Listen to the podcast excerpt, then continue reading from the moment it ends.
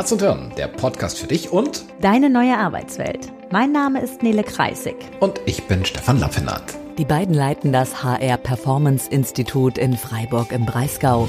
Gemeinsam mit ihrem Team entwickeln sie Organisations- und Führungskulturen, in denen der Spagat zwischen Kennzahlenfokus und Menschlichkeit gelingt. Herz und Hirn. Und bei den Entscheidungen jeden Tag in dieser neuen Arbeitswelt geht es genau um diesen Zweiklang. Das heißt Herz, Menschlichkeit, Wertschätzung, Empathie und Hirn. Produktivität, Kennzahlenfokus, Strategie. Es geht dabei um nachhaltig, kluge und menschliche Entscheidungen zu treffen. Herz oder Hirn? Was braucht's? Meistens beides. Herzlich willkommen zu dieser neuen Folge Berufsstart mit Herz und Hirn. Ja, schön, dass du dabei bist. Diese Folge ist tatsächlich aufgrund des Datums entstanden, denn je nach Bundesland beginnen am 1.8. oder am 1.9.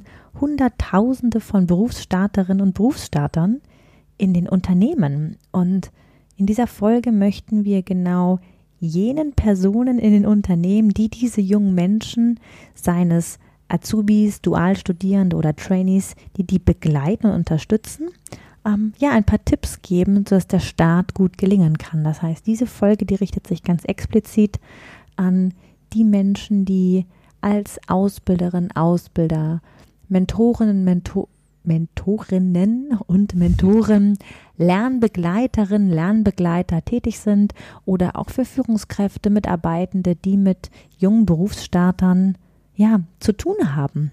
Denn genau diese Startphase ist eine ganz besondere und hierfür wollen wir ein bisschen Unterstützung geben.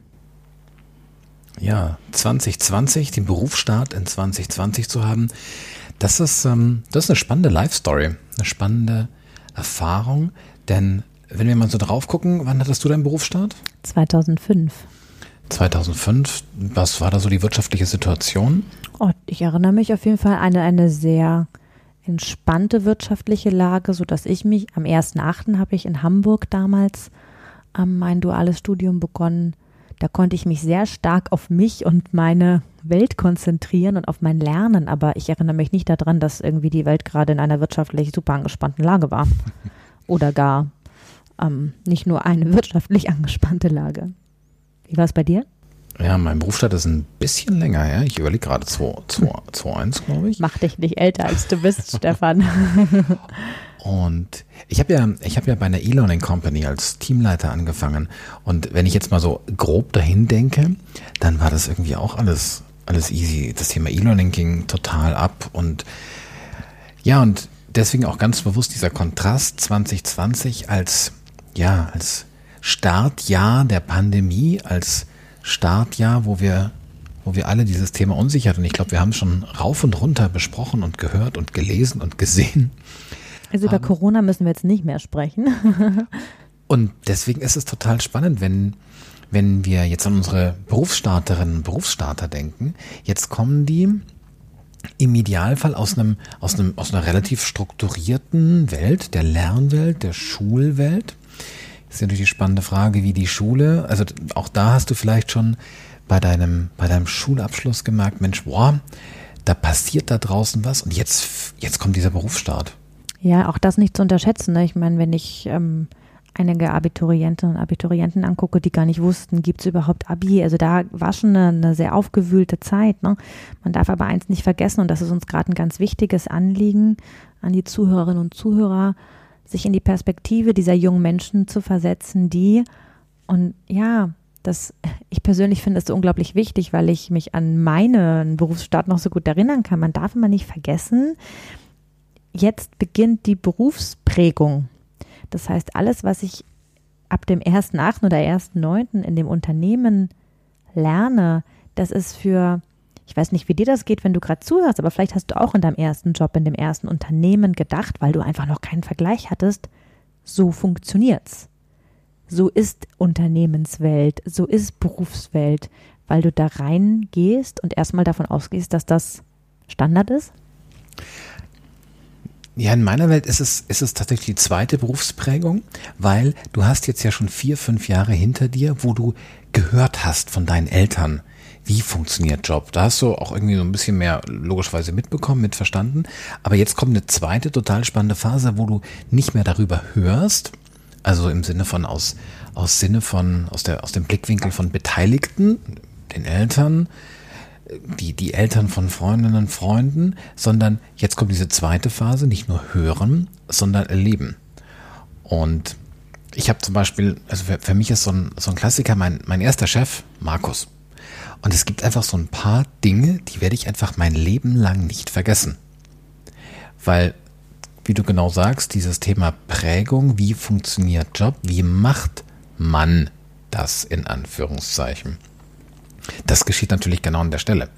Und, und deswegen finde ich diesen, ich finde es total cool, dass es so viele Menschen, Unternehmen gibt, die sagen, boah, ich habe Bock, diesen Berufsstartern einen guten Start zu ermöglichen. Ich habe Bock, denen da einen guten Rahmen zu verschaffen und die Verantwortung nehmen, genau diese Berufsprägung auch ja, zu prägen. Hm.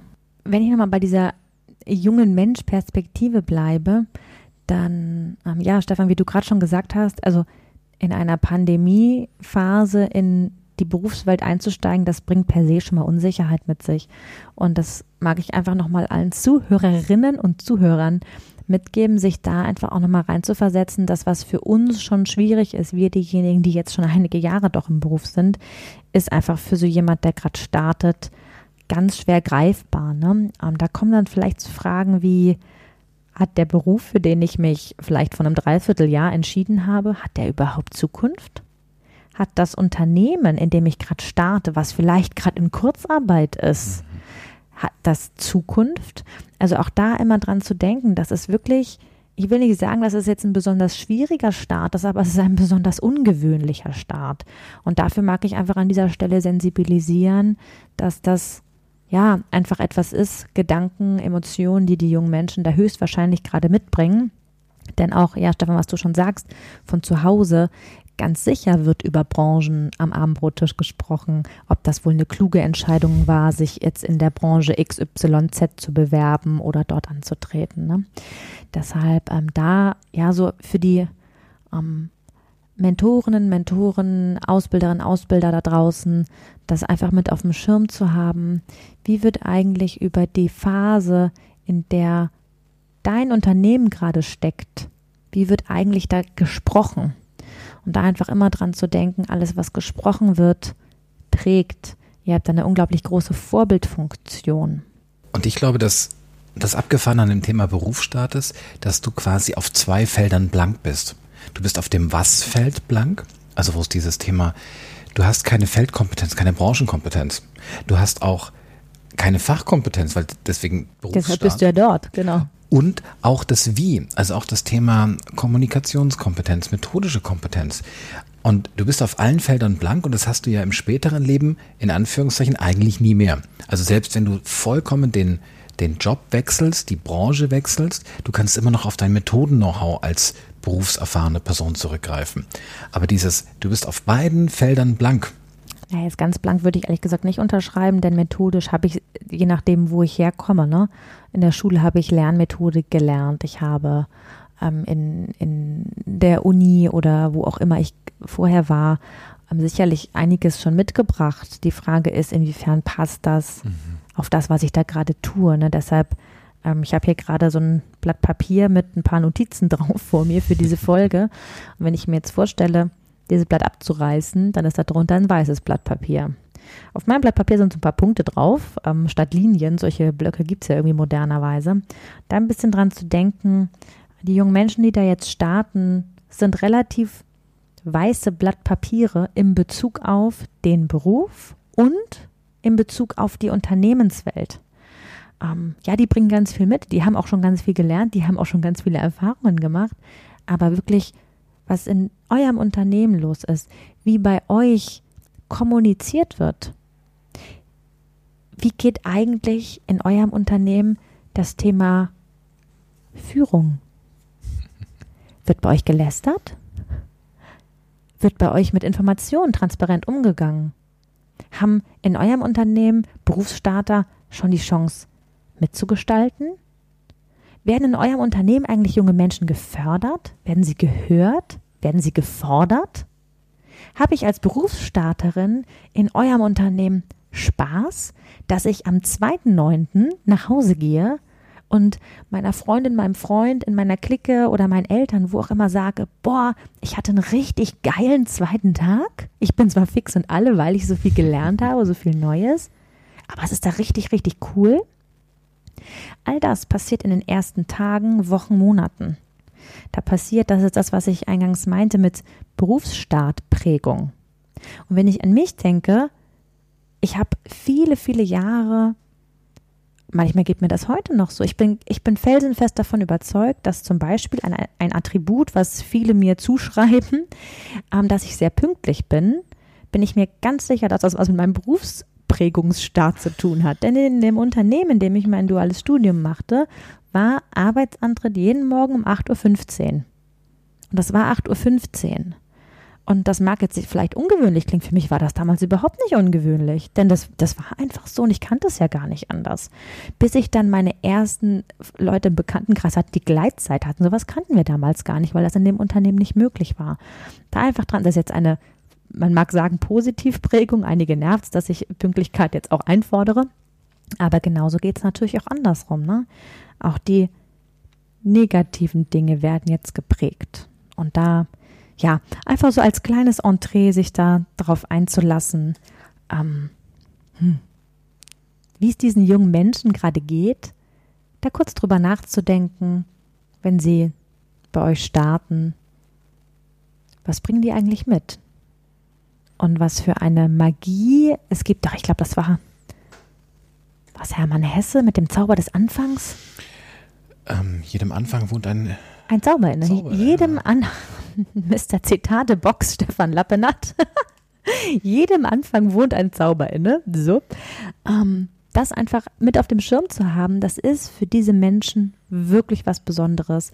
Und ich finde, ich war selber Lernbegleiterin damals und ich habe das immer total großartig gefunden. Und ich arbeite viel mit Ausbilderinnen und Ausbildern heute und begleite und unterstütze die. Ich finde es einfach toll, die Chance zu haben, bei diesem Berufsstart ja aktiv dabei zu sein und zu begleiten. Und da mag ich schon mal an all diese vielen Menschen da draußen Danke sagen, die das meistens ja als Zusatzjob tun. Worum geht es eigentlich? Wenn wir jetzt mal ganz hart auf das Thema Ausbildung, ich, sage jetzt mal Ausbildung stellvertretend für alles, was auch Trainee-Programme etc. sind, da drauf gucken, dann muss man sich die Frage stellen, warum bilden Unternehmen eigentlich aus? Und ich habe unzählige Unternehmen diese Frage gestellt und ich bekomme zwei Antworten. Die eine ein bisschen öfter als die andere. Du kannst dir gleich überlegen, was du glaubst, welche ich öfter bekomme als die andere. Das eine ist, was für eine hohe Relevanz es hat, junge Talente rechtzeitig, frühzeitig an das Unternehmen zu binden, sie selbst zu entwickeln, um im Zuge des Fachkräftemangels für Wettbewerbsfähigkeit zu sorgen. Das ist eins. Das andere ist, es geht um die gesellschaftliche Verantwortung. So, jetzt muss ich antworten, oder? Ich glaube, dass es einfach davon auch ganz stark abhängig ist, wen du fragst. Denn aus den Gesprächen mit Mentoren, da, da begegnen uns ganz oft Menschen, die in denen dieses gesellschaftliche Verantwortung, die dieses Thema duales System total verinnerlicht haben, die dafür brennen und die das mit, mit, mit ganz viel Herzblut und Energie wahrnehmen. Auf der einen Seite. Und auf der anderen Seite, wenn wir jetzt uns einen, ähm, ja, gucken wir uns einen HRler an, gucken wir uns einen Geschäftsführer an, gucken wir uns jemanden an, der auch in Strategie denkt.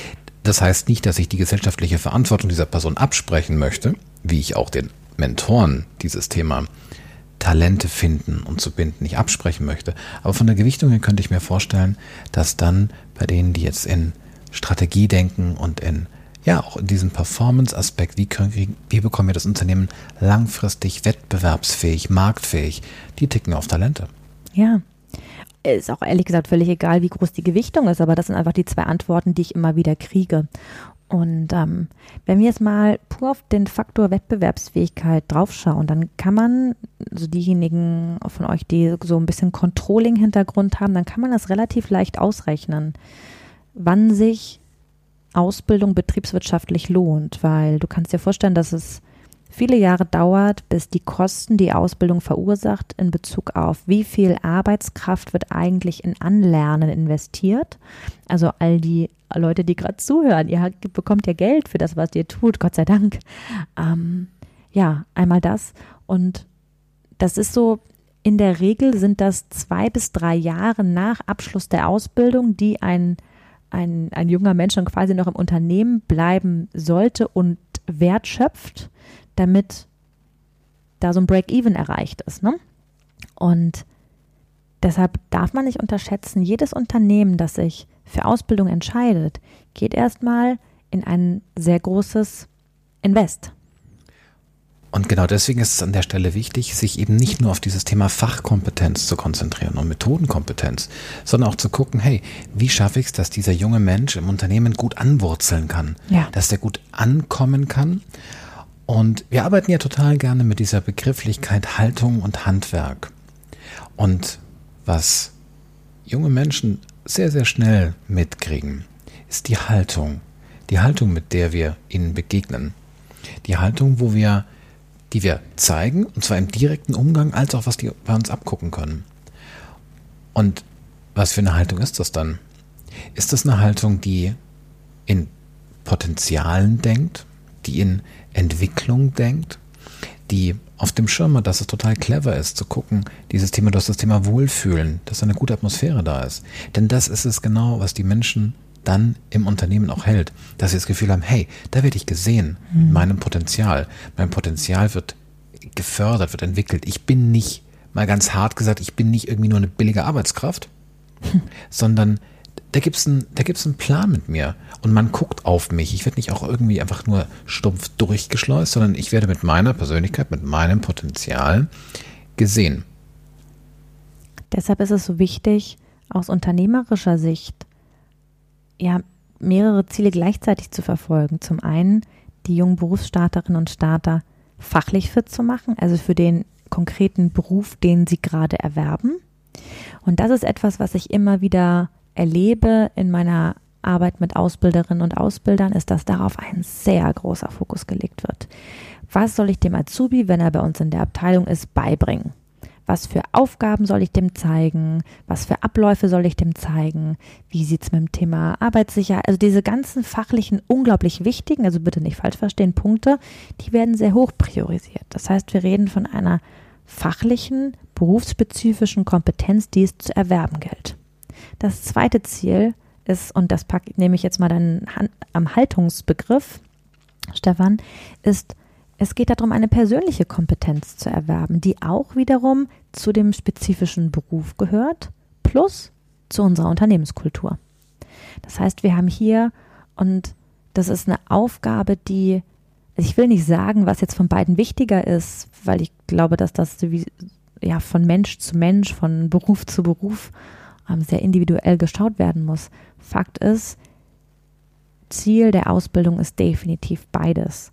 Und meine Aufgabe als Ausbilderin, Ausbilder ist es, für beides zu sorgen. Das heißt, es geht nicht darum, ich habe jetzt einen Azubi bei mir in der Abteilung und der hat vielleicht gerade heute die Ausbildung gestartet, den gleich neben mich zu setzen und ja, vielleicht mache ich noch so ein obligatorisches Startgespräch, ne, mal so 15 Minuten und dann geht's los gleich an den Computer und dann werden die ersten Aufgaben gezeigt. Ja, kann man so machen, muss man aber auch nicht, weil es genauso um eine persönliche Kompetenz geht. Wenn ich jetzt so von persönlicher Kompetenz spreche, ähm, vielleicht nochmal kurz erklärungsbedürftig, was damit eigentlich gemeint ist. Ähm, wenn wir mal ganz, ganz hart drauf gucken, dann heißt es im Endeffekt nichts anderes, als dass der junge Mensch sich seiner Persönlichkeit, seiner eigenen Motive, Werte, Talente bewusst ist und diese so einsetzen und steuern kann, dass sie zu den jeweiligen Aufgaben passen, die dann gerade da sind. Das heißt, es geht ja um Selbstführung. Es geht um Selbsterkenntnis, Selbstreflexion und um Selbststeuerung. Und dann ist die Frage, wie, wie gehe ich daran? Und ich hatte gerade so ein, ich hatte gerade so ein Bild vor Augen und ähm, diejenigen, die unseren Podcast schon mal gehört haben, die haben schon mal das Bild der Pflegeanleitung vielleicht gehört. Das heißt, mit welcher, ja, mit welcher Haltung arbeite ich? Und ich habe da gerade zwei Gedanken dazu. Ich war vor knapp 25 Jahren war ich bei der Bundeswehr da hast du auch eine schnelle Ausbildung zu genießen. Und unsere Ausbilder, da ging es um dieses Thema Drill. Und da ging es um dieses Thema Menschen zu formen. Das heißt, so in Bild gesprochen, wie so ein, ja, wie so ein, wie, wie jemand, der so ein, so, ein, so ein Batzen Ton in Händen hält und daraus das formt, was er möchte. Eine, eine Vase oder ein Aschenbecher oder keine Ahnung, was auch immer. Und das hat, das ist eine spannende innere Haltung. So auf der einen Seite und auf der anderen Seite, wenn wir an diesen Gärtner denken, der Gärtner versucht nicht irgendwie aus der, aus der Rose Hagebutten rauszukriegen, sondern, sondern er sagt, okay, ich habe jetzt hier eine Rose, jetzt muss ich mal gucken, wie ich das Ding jetzt zum Laufen kriege. Und, und das ist dann eben genau die, die Frage, was ist, was ist deine innere Haltung? Denn diese innere Haltung, die bestimmt natürlich auch, welche Rahmenbedingungen du schaffst. Und für dieses Thema persönliche Kompetenz, also quasi auch neugierig zu sein. Zum einen, dass du selber neugierig bist auf diese jungen Menschen, auf deren Persönlichkeit, auf deren Potenzial. Und auch einen Raum dafür schaffst, dass die Neugierde entwickeln können. Was da in ihnen steckt. Und ja, auch zu gucken, es gibt wieder so ein wunderbares Zitat mit, äh, mit Eltern und Kindern, mit den Wurzeln und den. Ja, ich glaube, es geht so um dieses ähm, Flügel loslassen, wegfliegen lassen. Warte. Okay, ich glaube, wir müssen die Zitatebox mal wieder durchlesen. Wie ist denn das? Ähm, ich weiß es einfach nicht mehr. Ich glaube, es ist auch okay. Die, also als Grundidee quasi einen sicheren, einen sicheren Rahmen zu geben, wo Menschen eine Chance haben, sich auszuprobieren, Fehler machen zu dürfen, herausfinden zu können, ähm, was, was ist möglich. Und gleichzeitig eben den Rahmen auch zu öffnen, nicht zu hart zu machen, damit Entwicklung möglich ist. Ja, das heißt so die zentrale Frage, mal so aus der Unternehmensperspektive. Und die kann sich jeder von euch da draußen mal stellen. Welche Kultur möchte ich eigentlich an die Berufsstarter vermitteln?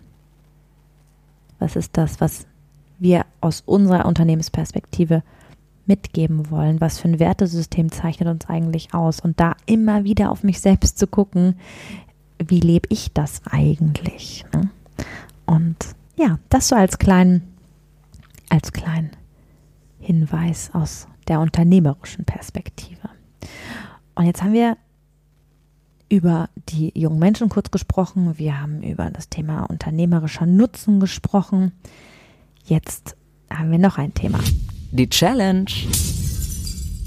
Was heißt denn das jetzt konkret für die Ausbilderinnen und Ausbilder, für die Mentoren und Mentoren, für die Lernbegleiterinnen, Lernbegleiter und für all die Menschen in den Abteilungen, in den Geschäftsbereichen, die ja junge Berufsstarter im Büro sitzen haben, im Team sitzen haben und diesen Start ja aktiv mitgestalten. Was konkret bedeutet das jetzt für dich? Und das ist tatsächlich eine, ja, eine Vielzahl von Dingen. Ich mag mal mit einem Punkt anfangen. Das Thema Vorbild.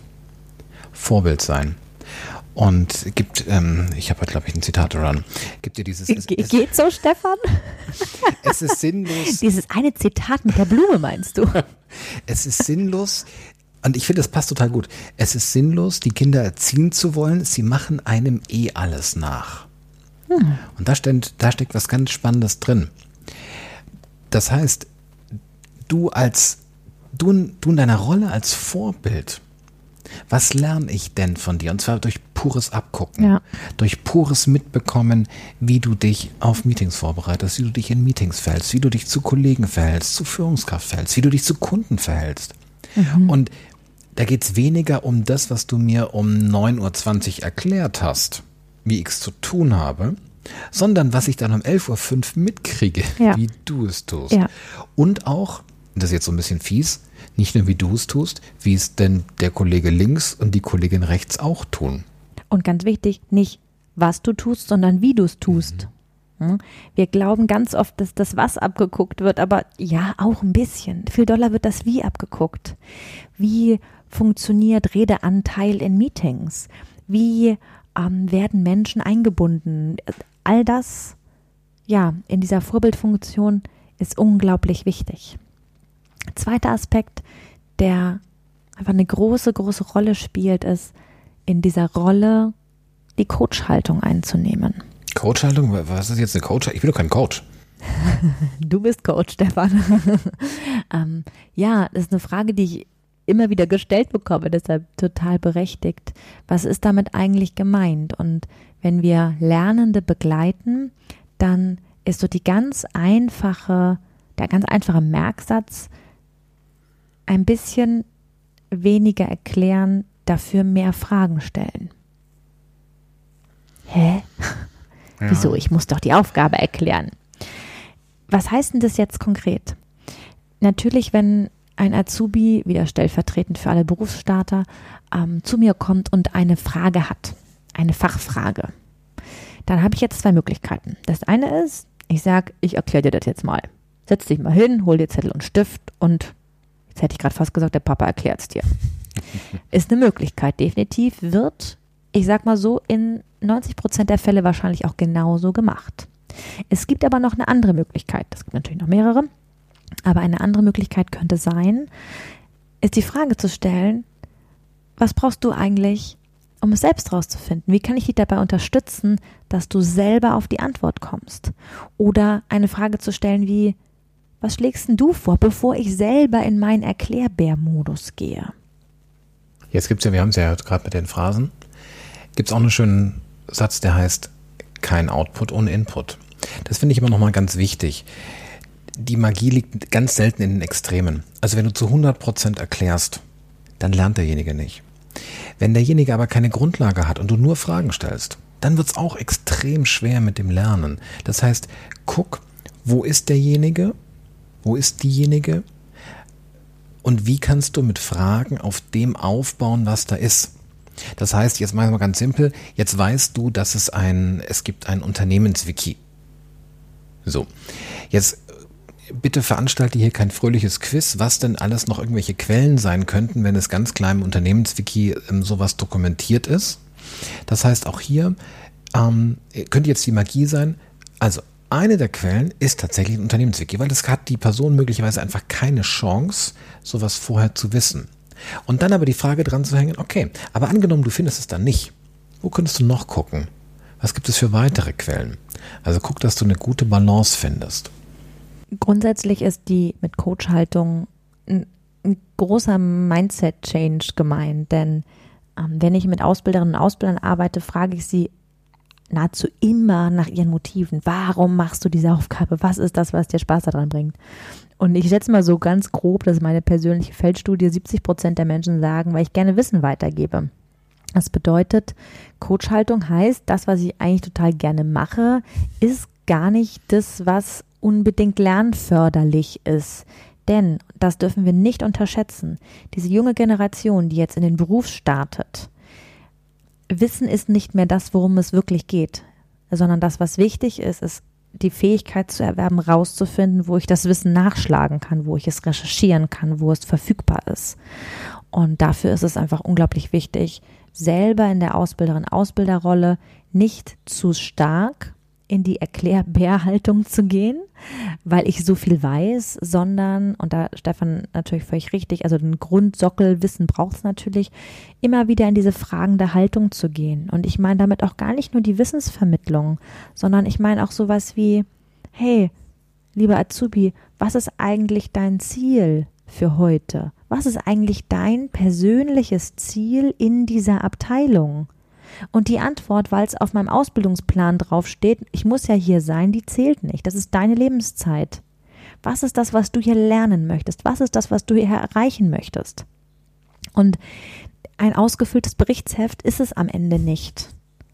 Und da, das meine ich mit Coachhaltung, so nah an diesem jungen Menschen dran zu bleiben, neugierig nachzufragen, aber das geht tatsächlich nur mit einem wahrhaftigen Interesse an der Antwort. Ansonsten, ähm, ja, wird es auch nicht funktionieren. Aber das ist so das Zweite, dort ja in so eine Coach-Haltung zu gehen. Ja, eine dritte, ich hätte fast Superheldenfähigkeit gesagt, eine dritte Superheldenfähigkeit mhm.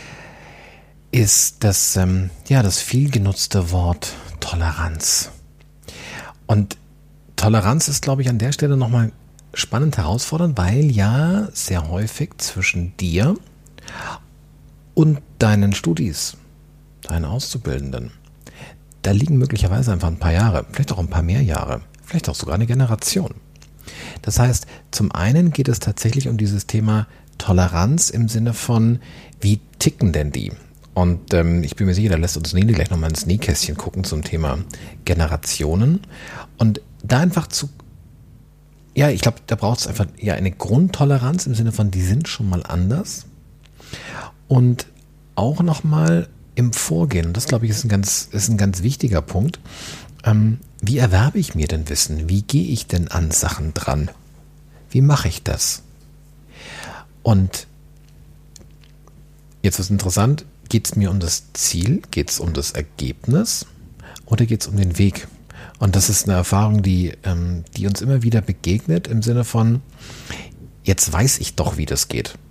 Also ich meine, das, das machen wir schon auch ganz lange so. Und jetzt will ich demjenigen diesen Weg beibringen. Und weil ich das ja damals auch so gelernt habe. Schmerzlich. Genau, das machen wir auch so. Und, und bekomme ich das hin, vielleicht meinen Weg grob zu erklären, aber mit einem Fragezeichen im Sinne von, hey, ich mache das gerne so, doch möglicherweise gibt es auch noch einen ganz anderen Weg, um zu diesem Ergebnis zu kommen.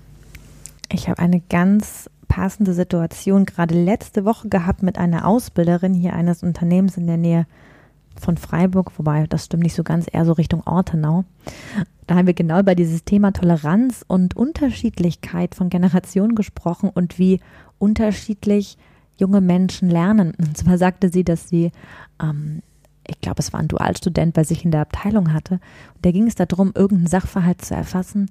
Und sie war völlig schockiert, weil dieser junge Mensch bei YouTube recherchierte. Und zwar, Stefan lacht auch großartig, und zwar stundenlang. Und dann sagte sie, und ich äh, schätze genau diese Aussage an ihr so doll, weil sie war so schön authentisch. Sie sagte, sie konnte es gar nicht fassen. Sie hat immer darauf gewartet, dass er endlich ein Fachbuch rausholte. Macht er aber gar nicht. Und er hat die Antwort gefunden. Und das war so ein Moment, wo sie, da haben wir auch über das Thema Toleranz gesprochen, wo sie, wo sie merkte, dass sie aus ihrer Perspektive, in Klammern, ich habe früher mit Büchern gelernt, irgendwie dachte, so lerne man. Und das ist ja sicherlich auch heute noch so. Und wie kann man eigentlich auf YouTube sicher sein, dass es eine ordentliche Quelle ist? Also da einfach immer wieder dran zu denken, es geht nicht um eine Bewertung, es geht darum, sich darauf einzulassen, wie die jetzige Zeit gerade tickt. Und ja, junge Menschen heute, die jetzt in der Berufswelt starten, für die ist Lernen in Online-Medien, digitales Lernen, webbasiertes Lernen und Recherchieren absolut normal. Und ganz ehrlich, wenn ich da kein Buch mit mir rumschleppen muss, dann mache ich das nicht. Also da ähm, tolerant sein. Wir haben übrigens eine Podcast-Folge, wenn äh, du da tiefer einsteigen magst, die heißt, warum es Bullshit ist, andere ändern zu wollen. Ähm, also wenn du gerade so das Gefühl hast, boah, da könnte was für mich drin sein, vielleicht auch für andere Lebensbereiche.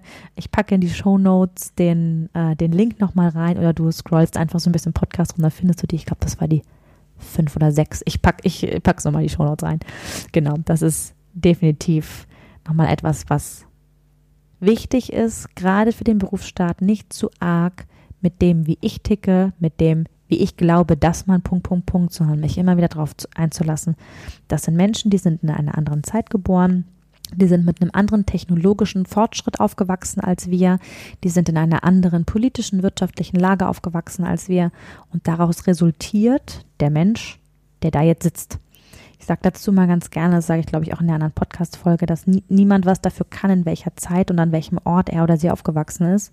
Und das gilt übrigens für dich genauso wie für diese jungen Menschen, die da jetzt gerade ihren Berufsstart haben. Genau. Ich glaube, dieses Thema Toleranz, da geht es auch darum, ja, vielleicht auch mit sich selber ein bisschen gnädig zu sein, weil, also, so ein Klassiker, jetzt kriegst du mit, dass irgendwie ein junger Mensch irgendetwas einfach viel schneller lernt, als du das damals gelernt hast. Dass jemand zu einem gleichen, vielleicht sogar besseren Ergebnis kommt, mhm. auf einem anderen Weg, auf einem leichteren, wenn du Pech hast, sogar auf einem schnelleren Weg. Und ich so, Alter, wie geht das denn? Warum bin ich da noch nicht drauf gekommen? Das heißt, und das finde ich, das finde ich was ganz was ganz Tolles, dass dieses Thema, also ja, eig eigentlich in Anführungszeichen ist die Hierarchie verteilt. Es gibt eine ausbildende Person und es gibt eine auszubildende Person. Aber wenn du mal im Potenzial denkst, kannst du das eigentlich auch umdrehen? Kannst du eigentlich auch von dem jungen Mensch etwas lernen? Kannst du neugierig sein? Kannst du sagen so, das ist ja abgefahren. Also ich kam noch nie auf die Idee bei YouTube. Wie, wie, wie, wie machst du denn das? Ja, schön. Jetzt entsteht nämlich etwas, was unglaublich wichtig und schön ist für, nicht übrigens nicht nur für Berufsstarterinnen und Starter, ist das Thema Augenhöhe. Damit eine Haltung von, hey, wir sind hier beides Menschen, wir beide lernen, jeder in einer unterschiedlichen Dose, in einem unterschiedlichen Tempo, aber dort wirklich auf einem, hey, ich kann dir hier was beibringen, was kannst du mir vielleicht beibringen zu gehen? Das ist ein sehr, sehr schöner Ansatz, der ja einfach einen guten Berufsstart ermöglicht und, genau Stefan, wie du gerade sagst, vielleicht für mich Ausbilderinnen, Ausbilder auch noch einen Zusatznutzen im Sinne von, hey, da kann ich auch noch mal eine ganz neue Perspektive mitbekommen. Ja, Lernen gibt es einen gibt es auch wieder einen schönen Satz. Lernen erfolgt durch Diskrepanz. Stefan, heute ist einfach dein Zitatetag. Ja, vielleicht machen wir nochmal einen extra Zitate-Podcast. Ja, wir machen auf jeden Fall einen Zitate-Podcast. Die 100 besten. oh Gott. Ähm, Lernen erfolgt durch Diskrepanzerfahrung. Ich mag dieses Wort Diskrepanzerfahrung. Diskrepanzerfahrung bedeutet jetzt mal ganz simpel, du rechne, du gibst in Excel eine Formel ein und ähm, dann, dann kommt da ein komisches Fehlerzeichen. Das ist eine Diskrepanzerfahrung. Du, das war jetzt was IT-mäßiges. Du arbeitest, nehmen wir mal Produktion, du arbeitest an einem Werkstück und das Ding zerspringt, weil du es vielleicht falsch gespannt hast. Das ist eine Diskrepanzerfahrung. Ich gehe durch eine Tür, stoße mir den Kopf, Diskrepanzerfahrung, A, Tür war zu. Wichtiger Punkt. Diskrepanzerfahrung bedeutet, ich bekomme, Achtung, ein Feedback. Und zwar ein Feedback, weil nämlich die komische Formel nicht funktioniert. Ein Feedback, weil irgendeine Summe nicht passt. Weil mein Excel müsste eigentlich auf grün springen, steht aber immer noch auf rot. Mein Werkstück sollte eigentlich ähm, eine saubere Kante gefräst haben, die ist aber völlig ausgefranst. Diskrepanzerfahrung heißt, ich nehme eine Reaktion, ich nehme etwas in meinem Umfeld wahr, ich bekomme ein Feedback von meinem Umfeld. Und jetzt kommen wir zu dir, lieber Ausbildungsmentor, lieber Ausbildungsbegleiter, lieber Lernbegleiter. Ermögliche also den dir anvertrauten Diskrepanzerfahrungen. Ermögliche den, also ganz wichtig, bitte nur, wenn keine Gefahr für äh, Leib und Leben und äh, keine hohen wirtschaftlichen Schäden da sind, ermögliche dem, jetzt, ich nehme nochmal die, die Werkbank gib dem die Chance zu lernen, oh, wenn ich das so mache, dann franzt die Kante voll aus. Ermögliche demjenigen, wenn er das, diesen Prozess so macht, herauszufinden, oh, funktioniert nicht. Das ist die eine Art, Diskrepanzerfahrung zu ermöglichen, Feedback zu ermöglichen, dass jemand Feedback erfahren kann. Und das ist der genauso wichtige Teil, bitte gib Feedback, gib Rückmeldung. Und zwar jetzt mal in Excel-Farben gedacht, Bitte gib rotes Feedback, aber bitte gib vor allem auch grünes Feedback. Das rote Feedback, das, äh, nee, so nicht, das fällt uns immer ganz leicht, weil wir logischerweise werden aufgehalten, irgendwas funktioniert nicht, irgendwas klappt nicht. Und wenn wir was Grünes haben, dann sagen wir ja super grün, gehen weiter. Das heißt, auch hier, da gibt es ja auch eine wunderbare Podcast-Folge dazu. Das Thema Feedback hat an dieser Stelle nochmal eine besonders hohe Relevanz, weil dadurch Lernen also überhaupt erst ermöglicht wird und Lernen gefördert wird. Und da entsteht auch sowas wie, wie wird in dem Unternehmen eigentlich mit Fehlern umgegangen? Ich werde nie vergessen, in meinen ersten Monaten in meiner Ausbildung habe ich einen so großen Fehler gemacht. Einen so großen Fehler. Ich habe, ähm, ich komme aus dem Groß- und Außenhandel und jetzt mal ganz einfach gesagt, war die Aufgabe, günstiger einzukaufen als zu verkaufen.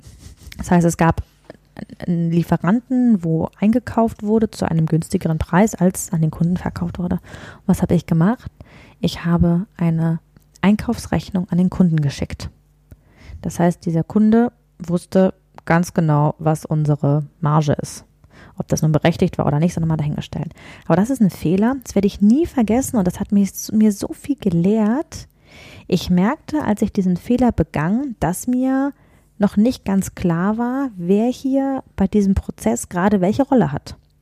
Und ich bin, was Unternehmenskultur angeht und was Fehlerkultur angeht, bin ich meinem damaligen Ausbilder so unglaublich dankbar.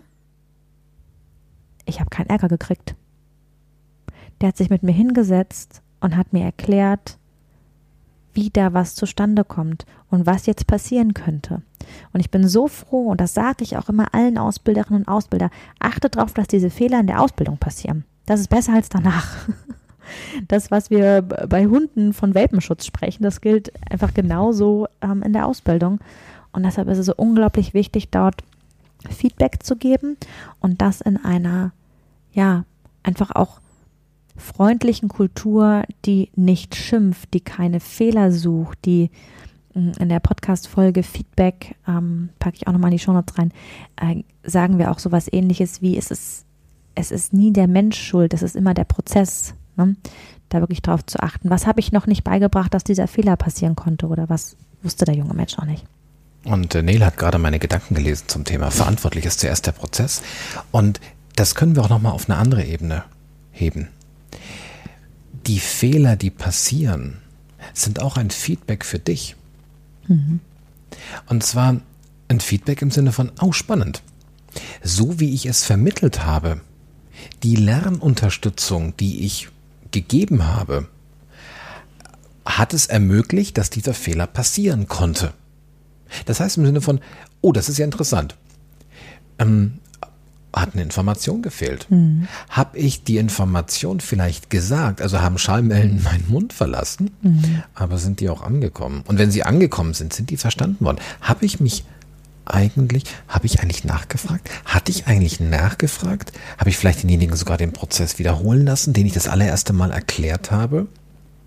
Das heißt, auch hier Fehler, die bei der ja, in der, in der Ausbildung passieren, einfach als spannendes Feedback zu dem Lernprozess und dem Vermittlungsprozess zu sehen.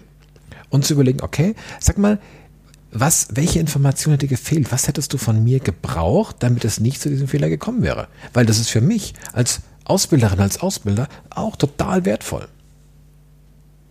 So, und jetzt kommen wir zu dem, es gibt natürlich noch viele, viele weitere Tipps, die wir jetzt geben könnten, aber einer ist uns noch ganz wichtig.